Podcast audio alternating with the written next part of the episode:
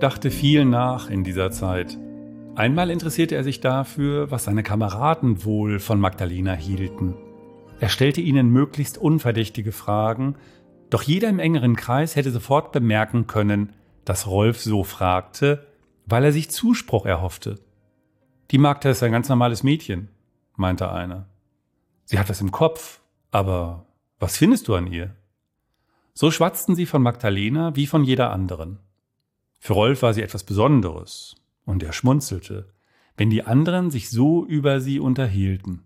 Aber das war ihm zu wenig, und so ahmte er für sie seinen Vater nach, indem er Haltung annahm, den rechten Arm hinter seinen Rücken legte und in seines Vaters eigener Art und Tonlage von Magdalena sprach als durchaus anmutige, werdende junge Frau, die, sofern es die Stimmung erlaubt, ein gewinnendes Lächeln zeigt, dem sich zu entziehen wohl niemandem möglich ist. Wie sein Vater es immer machte, gestikulierte er dabei nur mit der linken Hand. Dann lachte Rolf, und die anderen lachten mit ihm, denn sie kannten das besondere Gebaren des Dr. Menzel. Nur wer sich die Mühe machte und von ihm dazu eingeladen war, Rolf zu kennen, vermochte in solchen Momenten tiefe Rührungen in seinen Augen zu lesen, die er gewissermaßen mit seinen Albernheiten zu überspielen suchte.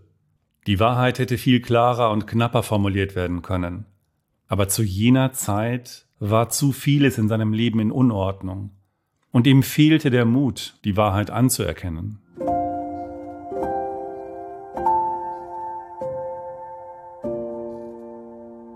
Fürsorglich suchten die Eltern Erklärungen für die anhaltende Erschöpfung ihrer Tochter, und sie sprachen mehrmals und lange, aber ergebnislos mit ihr. Dann fand sich ihr Vater zweimal vormittags im Johanneum ein, um in Konsultationen mit ihrem Lehrer Magdalenas Veränderungen auf die Spur zu kommen. Natürlich hielten die beiden Männer eine Liebelei für möglich, die Magdalena als heranwachsende junge Frau ereilt haben konnte, was sie schließlich nicht sonderlich von anderen ihres Alters unterschieden hätte. Das wäre doch ganz natürlich. Aber eine so starke, das Leben beherrschende, wohl existenzielle Seelennot als Anlass für Magdalenas Lern- und Konzentrationsschwäche erwogen sie selbstverständlich nicht. Tatsächlich wurde aber Magdalenas ganze Entwicklung von diesen zu frühen und zu bewegten Erfahrungen stark geprägt. Sie war dem nicht gewachsen. Manchmal verabscheute sie es, so unter dem mal mehr, aber oft weniger erfüllten zu leiden. Seither wusste sie, was es bedeuten kann, am Leben teilzunehmen und doch allein zu sein.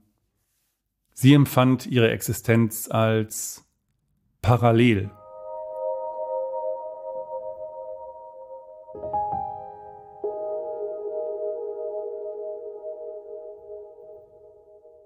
Sie war nur zu einem kleinen Teil auch Teil der Welt.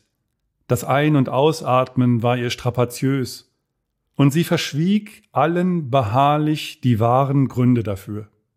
Sie musste schweigen, wurde doch der Liebesschmerz, wenn er sich ins Leben schlich, von Umstehenden gern auch mit einer Leichtigkeit abgetan, die dann den Betroffenen nicht angemessen war, wie eine schon abklingende Erkältung, eine kleine Heiserkeit, an die man schon bald gar nicht mehr denken werde.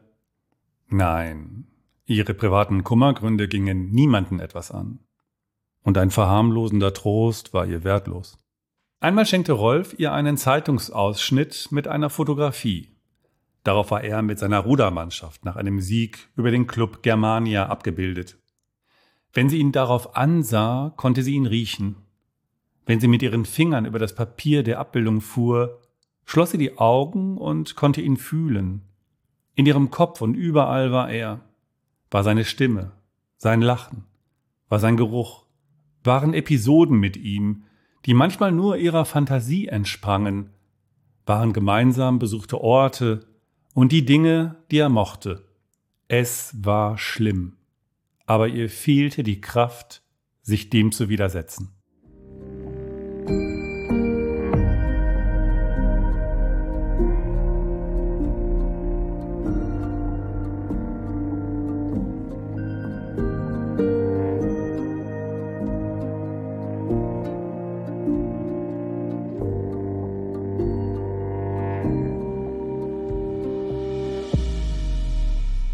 Weil Alfred Ludwig Hansen nach den Konsultationen mit Magdalenas Lehrer selbstverständlich auch einem möglichen körperlichen Ursprung der Beschwerden nachgehen wollte, brachte er sein trauriges Kind an einem frühlingshaften Donnerstagmorgen Ende März in die Privatpraxis des Dr. Menzel. Aber nach sorgfältiger Anamnese und je nach gründlicher Untersuchung brachten die Künste des befreundeten Hausarztes nichts Nützliches hervor. Auch er konnte in der Freundschaft von Rolf und Magdalena, die beide Väter durchaus gut hießen, keine Ursache für ihre Ermattung und für ihre verschlossene Freudlosigkeit finden. Vorübergehenden Kummer hätte er sich erklären können, wenn die Verbindung zerbrochen wäre.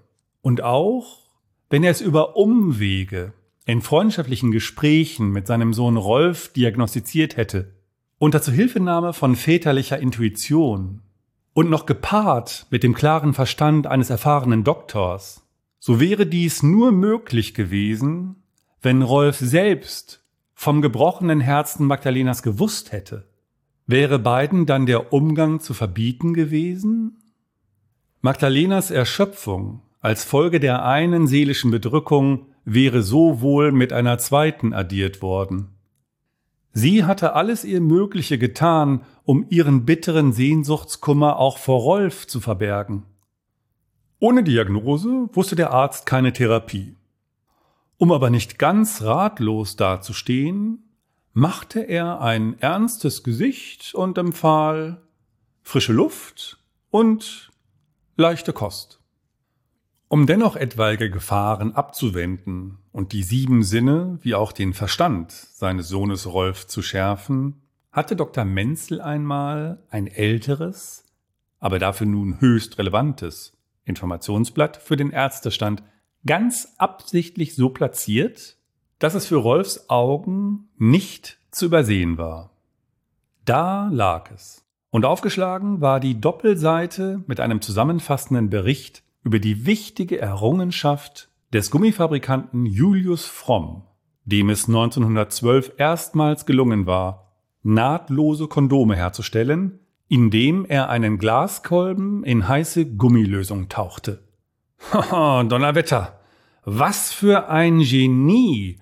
brach es aus Dr. Menzel heraus, als er den Artikel des nun schon Jahre zurückliegenden wunderbaren Ereignisses eines Mittags am Pult seiner Hauspraxis gelesen hatte.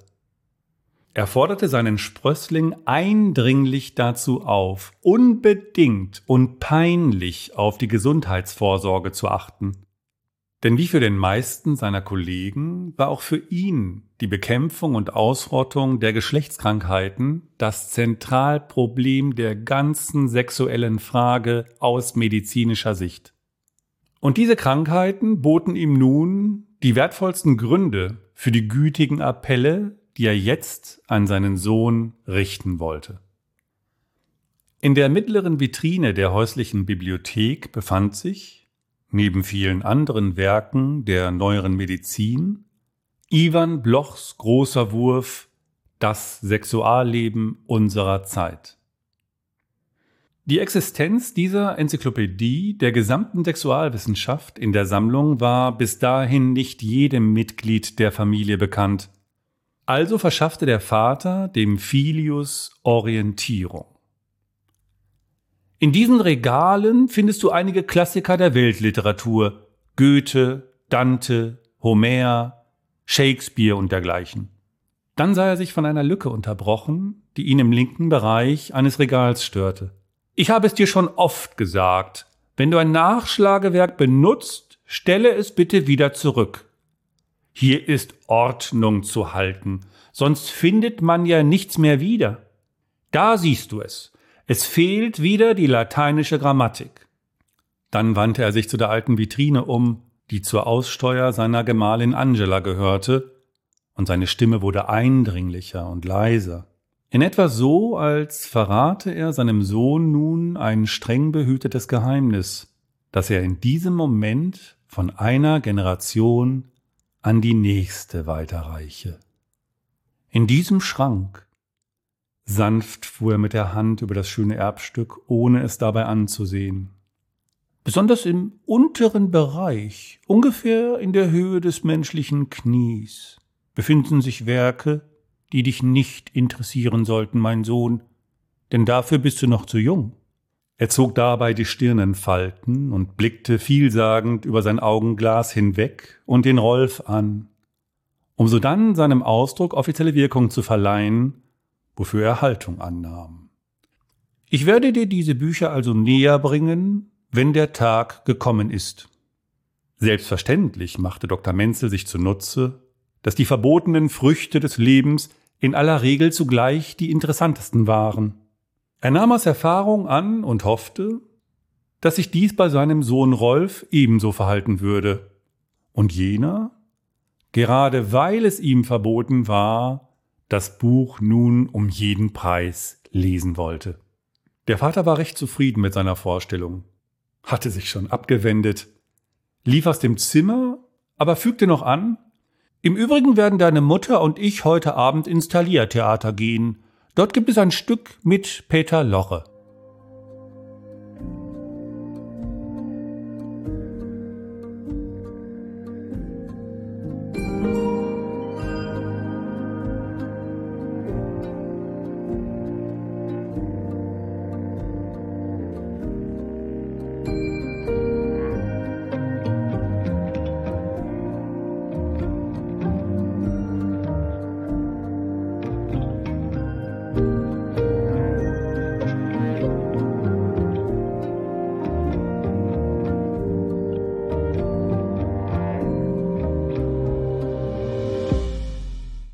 Nachdem sich die Eltern an jenem Abend für ihren Theaterbesuch verabschiedet hatten, war es augenblicklich angenehm ruhig im Haus. Das war ihm willkommen. Rolf hatte noch im Garten über sein Leben nachgedacht, über seine Bestimmung in dieser Welt, die ihm ein Geheimnis war. Nun lief er zur Treppe, die in die Wohnräume über die Praxis führte, und stieg sie mit Leichtigkeit empor. Doch auf halber Höhe drängten sich die Sorgen um sein Studium am allgemeinen Krankenhaus und die Strafpredigt des ärztlichen Direktors in sein Bewusstsein. Er spürte fast körperlich, wie diese Gedanken aus den hinteren Gehirnregionen blitzartig nach vorne durchstießen und von innen gegen die Schädeldecke schlugen, dort zersplitterten, aber dann nicht untergingen, sondern sich noch multiplizierten und sein Hirn und ihn wieder ganz beherrschten. Rolf durchfuhr große Furcht vor dem strengen Urteil des Vaters, der alles schon bald erfahren würde. Er würde scharf über ihn richten und ihm seine Geringfügigkeit in dieser Welt rücksichtslos und in schillernden Farben vor Augen führen. Er würde moralisieren und ihn als undankbar und verwöhnt verurteilen. Auch die letzten Treppenstufen fielen ihm schwer. Denn die viel zu trüben Aussichten auf die ferne Zukunft hatten jetzt ihre dunklen Schatten in die Gegenwart geworfen. Was sollte aus ihm werden? Rolf stand ruhig, hielt sich am Geländer und blickte dabei zu Boden. Er begann sich erstmals einzugestehen, das Leben während der letzten Monate viel zu reichlich nur genossen, aber seine Pflichten sträflich vernachlässigt zu haben. Er ließ sich ein heißes Bad ein und sofort verbreitete sich ein angenehm warmer Schwaden im Raum. Der legte sich auf die Fenster und auf alles und schaffte seinen flüchtigen Weg durch die angelehnte Tür bis in den Flur der Wohnung hinein. Rolf entkleidete sich und legte alles auf den Stuhl. Jetzt stand er am Waschbecken vor dem beschlagenen Spiegel und der Zeigefinger seiner rechten Hand malte wie von selbst so gekonnt wie gelangweilt und von oben nach unten eine vertikale Schlangenlinie darauf. Dann setzte er seinen Zeigefinger darüber an. Nur ein Augenblick und es löste sich ein Tröpfchen Wasser, das den Spiegel hinabrann, dabei größer wurde und die Schlangenlinie mehrmals kreuzte. Als habe er es schon hundertfach so getan, malte Rolf mit müdesten Bewegungen und Augen und ohne klare Absicht, gedankenversunken, kraftlos und traurig, das Symbol des ärztlichen und pharmazeutischen Standes, der an ihm zweifelte, ihn bald verstoßen und danach niemals wieder aufnehmen würde.